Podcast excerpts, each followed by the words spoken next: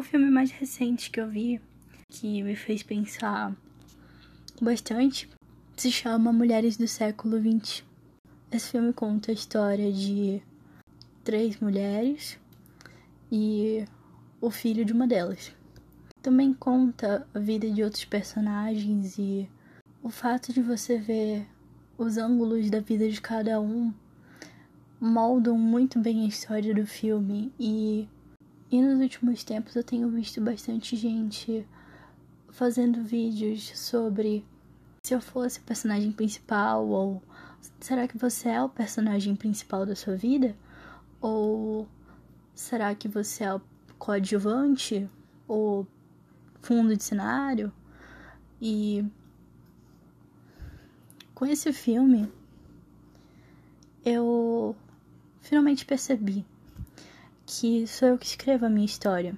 Eu sou a diretora. Isso é o óbvio, tava na minha cara o tempo todo, mas é como uma parede invisível. Eu posso fazer uma comparação com é, a morte. Todo mundo sabe que vai morrer um dia. E essa certeza vem acompanhada de muitas incertezas. E desse modo, eu li em algum lugar que pacientes terminais dizem que aproveitaram muito mais o seu tempo de vida após saber que eles tinham um determinado tempo é, restante, porque eles começaram a fazer tudo que queriam, tudo que tinham vontade, tudo que era. Ah, depois eu faço.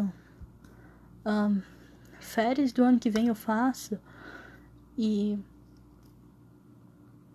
eles tiveram o melhor momento da vida justamente no final. É bastante coerente. Desse jeito eles perceberam é, o quão próximo a morte estava e o quão próximo estava o ponto final deles, o fechar de cortinas.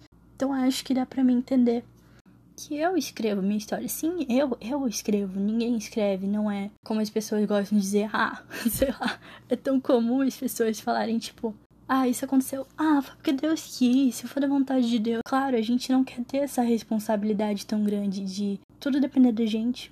Mas na minha religiosidade, sim, as coisas dependem de mim, principalmente. Depende da minha vontade, do meu empenho, da minha energia, da minha força para poder fazer acontecer. Não, não depende de nenhuma divindade. E isso me leva até que a gente joga muitos jogos de rota que tem códigos chaves. É, por exemplo, o Bender's Net da Netflix, o filme do Black Mirror. É, Black Mirror, eu nunca sei falar Black Mirror, não sei, não sei. Que quando lançou, acho que lançou final de 2018. É, acho que foi isso, final de 2018. Se eu não me engano. É, que eu estudei todas as chaves de rota tudo. Eu, te, eu acho que eu ainda tenho uma foto guardada se eu procurar. É, é muito doido, porque. uau, uau! Ali tem bastante jeito de fazer a história acontecer. Eu vi quase todos os finais e uma hora eu fiquei sem paciência. Mas. É uau, uau, uau. E. Assim é a vida real do jogo. Tipo, eu não vou poder voltar e nem resetar e assistir de novo, o que deixa o jogo bem assustador, na minha opinião. Mas é a vida real. Esse é o jogo, com infinitas rotas e bifurcações, tal qual um filme de ficção científica. E todas as coisas dependem de mim para acontecer e todas as escolhas, qualquer a mínima ação que eu fizer vai ter um impacto muito grande. Isso me faz pensar que, nossa, cara, uau, eu tô no centro de uma coisa muito grande. Porque sim, na minha vida eu sou o centro, eu não tô vivendo por ninguém, eu não, não sou famosa, mas isso não quer dizer que eu não seja o centro. Poucas pessoas podem saber da minha existência, mas isso não quer dizer que eu não sou o centro da minha vida. Sim, eu sou o centro da minha vida, não sou o centro do universo, mas sou o centro da minha vida e a minha vida é o meu universo. Então, sabe, essa comparação. Eu não sei se eu me explico bem, mas isso acontece mais comigo porque eu passo muito tempo é, dissociando. Não de um modo ruim, mas dissociando. Eu nem vou chegar a falar disso aqui porque não importa. Mas é sobre isso. A minha vida é um filme que eu escrevo e só eu vou viver por completo. Tipo, nem se algum dia foi algo que eu li de um filósofo, dois ou três, eu tava estudando, então é por isso a confusão. Os meios que me moldaram não moldaram outra pessoa. E, enfim, é algo maravilhoso, incrível, é muito absoluto que a minha vida só eu vou viver e é por isso que eu tenho que me esforçar bastante para tomar as melhores decisões, ou talvez até as piores, depende de qual tipo de filme nós estamos querendo ver aqui. Por uma tremenda coincidência do universo, alguém resolveu fazer um filme sobre a minha vida. É, vai estar tá lá as coisas que eu vivi, tipo, o espectador sou eu, só o jeito que eu vejo as coisas nos meus olhos, só eu vejo. O que eu sinto, só eu sinto. A decisão é de cada um.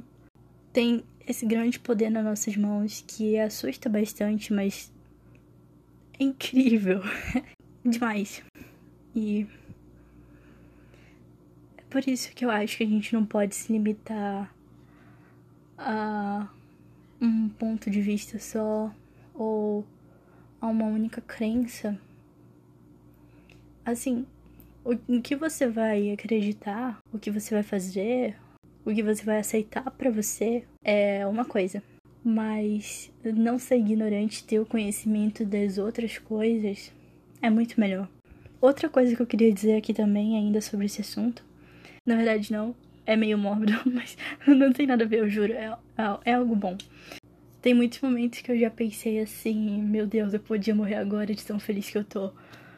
E é muito bom ter esses pequenos amontoados de de felicidade.